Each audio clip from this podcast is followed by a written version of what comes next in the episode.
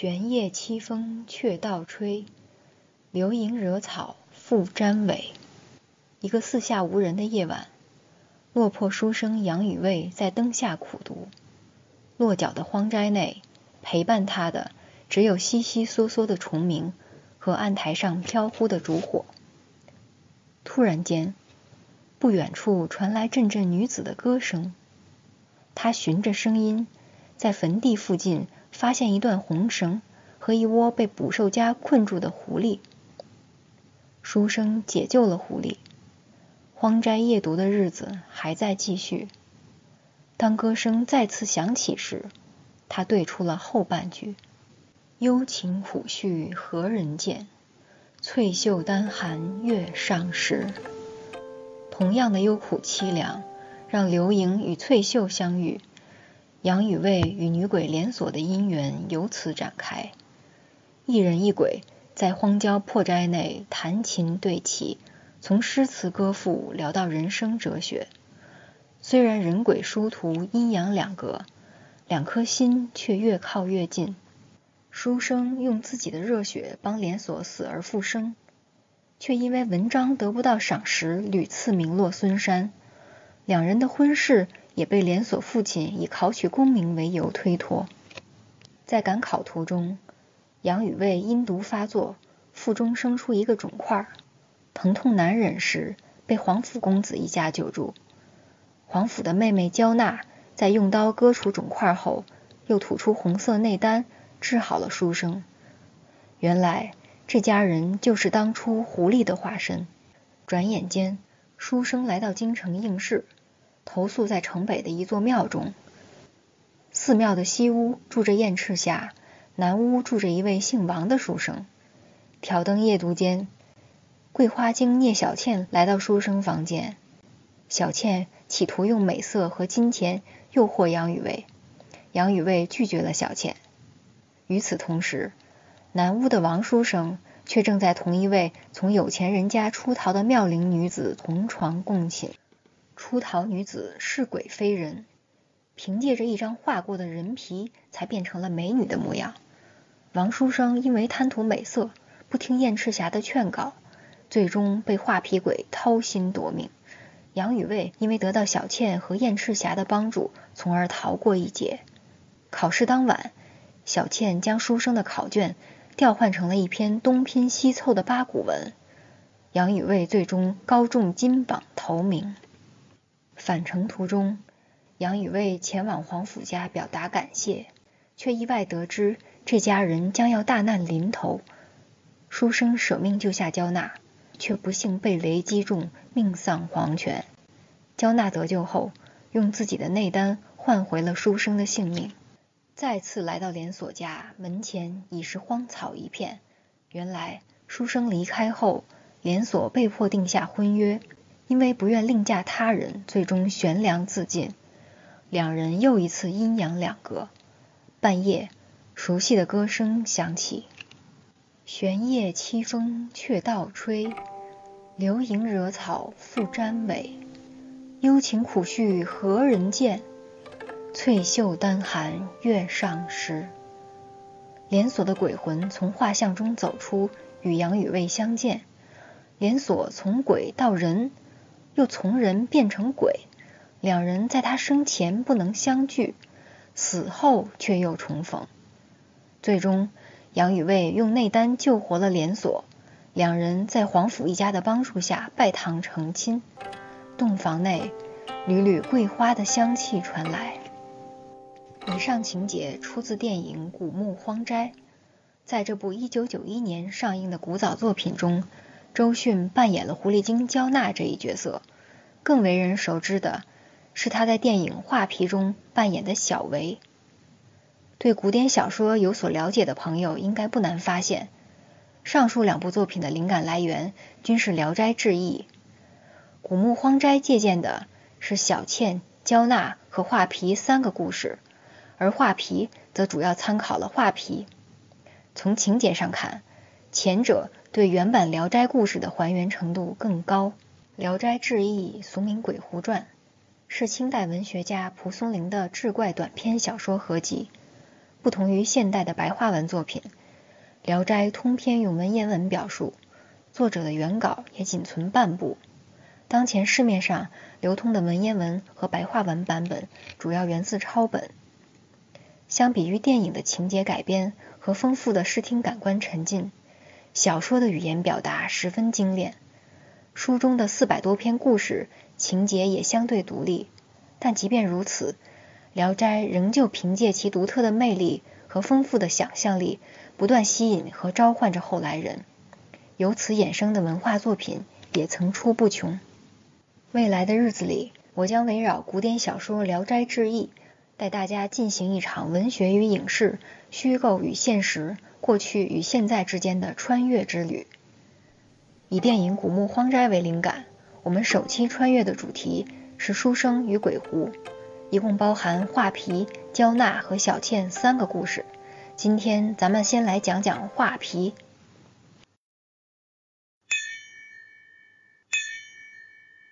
人生若只如初见。话说。太原有一位姓王的书生。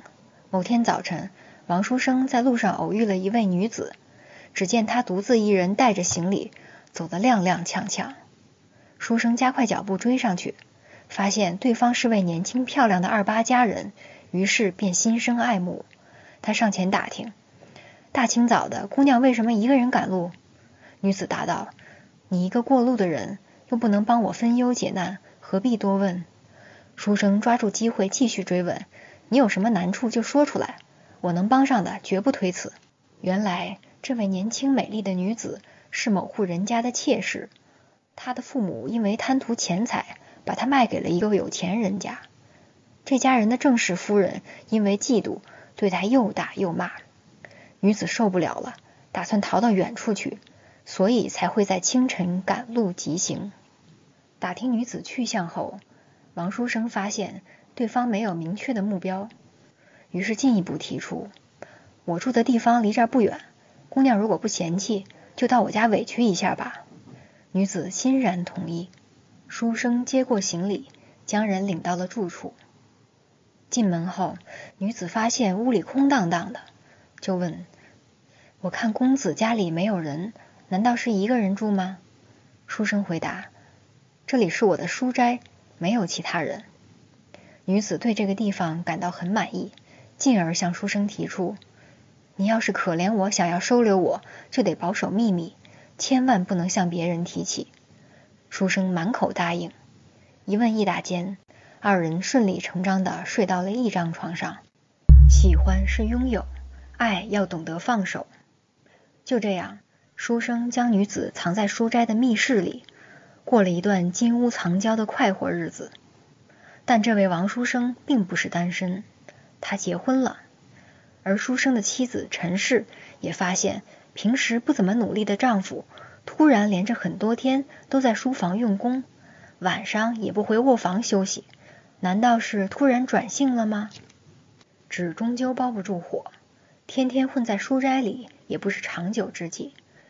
书生向妻子稍微透露了一些情况，陈氏有些怀疑女子的身份，同时也担心丈夫因此惹来麻烦，所以劝说将女子打发走。但王书生早就被美色迷住了眼睛，被鬼迷住了心窍，哪听得进去这些？直到有一天，书生偶然间在街上碰到一位道士，道士围着书生转了几圈，惊疑的打量着他，开口问道。公子最近是不是遇到了什么怪事儿？书生矢口否认。道士不放弃，继续追问：“我看公子身上邪气萦绕，怎么还说没事呢？”书生几番辩白，道士这才转身离开。临走时，还是忍不住说道：“世上怎么会有这种糊涂蛋？死到临头还执迷不悟呢？”道士的一番话让书生感到奇怪，他开始对密室中的女子产生了怀疑。但转念一想，天上掉下个林妹妹，明摆着的一个大美人，这就是我王某人的福报啊！怎么可能是妖怪呢？书生继续安慰自己，道士对着我胡说八道，无非就是想找借口开坛做法，骗吃骗喝罢了。致命女人，佳人变画皮。王书生回到家，发现书斋的大门从里面锁上了，于是有些怀疑。翻墙进去后，发现密室的门也从里面锁上了。他蹑手蹑脚的趴在窗前偷看，结果家人没看见，面目狰狞的鬼怪倒是有一只，翠绿色的脸，锯齿样的尖牙又长又利。只见这恶鬼把一张人皮铺在床上，用彩笔在上面涂涂画画，完成后把笔一扔，抖一抖人皮往身上一披，瞬间又变回了家人。王书生被这惊悚的一幕吓得魂不附体，连滚带爬逃出了书斋。他急忙去找道士求救，对方早就不知去向，找了一大圈，终于在野外遇见道士。书生跪地求救，道士看他这样，但又不忍心杀掉画皮鬼，毕竟这东西找个替身也不容易，况且他还没有害人性命。道士给了书生一个拂尘，嘱咐他要挂在卧室的门上。临别时，两人约定在清帝庙见面。再次回到家，书生不敢靠近书斋，径直躲进卧室，挂好了拂尘。大约一更天的时候。门外响起了阵阵细密的“急急”的声音，书生不敢动，让妻子陈氏去看看情况。原来画皮女子已经来到门前，因为忌惮浮尘不敢进屋，正在那儿咬牙切齿。时间一分一秒的过去，画皮女子似乎放弃离开了。谁知道才过了一会儿，就又来到门前，骂道：“道士别想吓唬我！”吃进嘴里的东西，难道还有吐出来的道理吗？于是扯碎浮尘，破门而入。只见他径直走到床边，一把撕开了书生的肚子，掏出心脏就走了。陈氏吓得大喊大叫。侍女听到动静，提灯过来，发现王书生的肚子上有个大洞，人已经没气儿了。卧室内血溅四处，一片狼藉。接画皮道士剑斩恶鬼。第二天，妻子陈氏让书生的弟弟二郎去清帝庙找道士。道士听说情况后十分气愤，好心放他一条生路，这东西竟然如此不知好歹。于是让二郎领路，二人直奔书斋。此时画皮女子已经不在这里。道士四下望了望，说道：“还好没走远。”他指着南边的院子问。这户是谁家？二郎回答：“这是我家。”道士接着说：“这东西现在就在你家里。”二郎不信，立刻回家查看。原来早上他去清帝庙的时候，有个老太太找上门，要在他家寻个差事。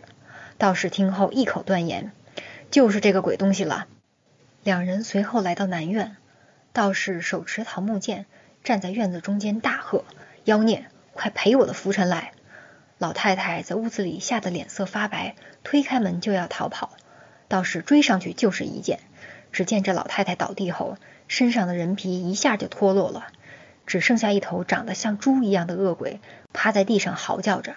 道士砍下鬼头，又取出葫芦，拔开塞子，将鬼身子化作的浓烟吸了进去。恶鬼已杀，一家人这才敢走上前来。只见地上的画皮。从眉眼轮廓到手足末节，每一处都画得栩栩如生。道士像收卷轴一样将画皮卷好，打算向二郎一家人道别。刚走到院子门口，就发现王生的妻子陈氏跪在那里。陈氏哭着向道士祈求起死回生之法，道士推辞了。但看着眼前伏地不起的女子，他沉吟了一下，说道：“我虽然道行尚浅。”救不了你丈夫，但有一个人或许可以。集市上有个家伙，样子疯疯癫癫的，经常躺在粪土堆里。你可以向他试试求救，但对方如果辱没了你，你也不要生气。二郎听后表示自己也知道这个人，于是告别了道士，带着陈氏来到集市上，造孽债，救王生夫债七偿。二人来到集市。只见一个乞丐模样的人正在路边唱着歌，他鼻涕流了三尺，浑身臭不可闻。行人从他身边经过时都要绕着走。陈氏跪到乞丐跟前，乞丐看他这样，咧开嘴笑着说道：“美人啊，你爱我吗？陈氏说出缘由，乞丐大笑起来。天底下男人那么多，哪个不能找来做你丈夫？何必救他？陈氏苦苦哀求，乞丐转而说道：“你可真奇怪，人死了来找我求救，当我是阎王爷吗？”边说边气冲冲地拿起棍子朝陈氏身上打去。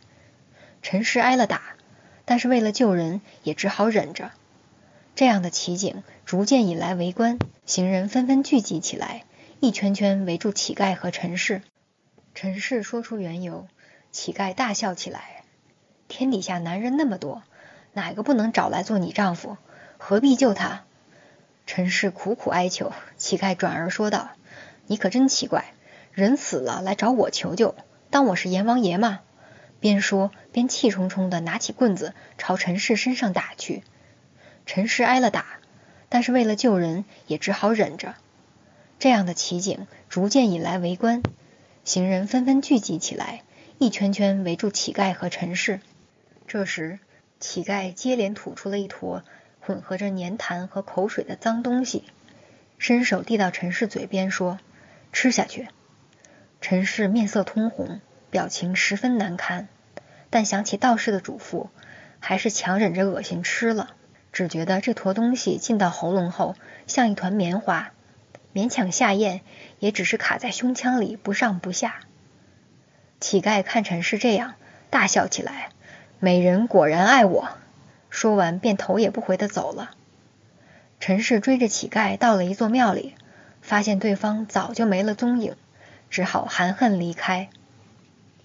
陈氏回到家，一方面为丈夫的惨死伤心痛苦，一方面又为自己遭受的羞辱悔恨交加，思前想后，哭的是前俯后仰，死的心都有了。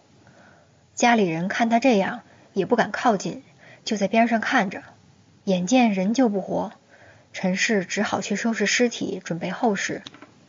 他抱着死去的王生，开始擦拭血迹，边哭边把散落在身体外的肠子往回收。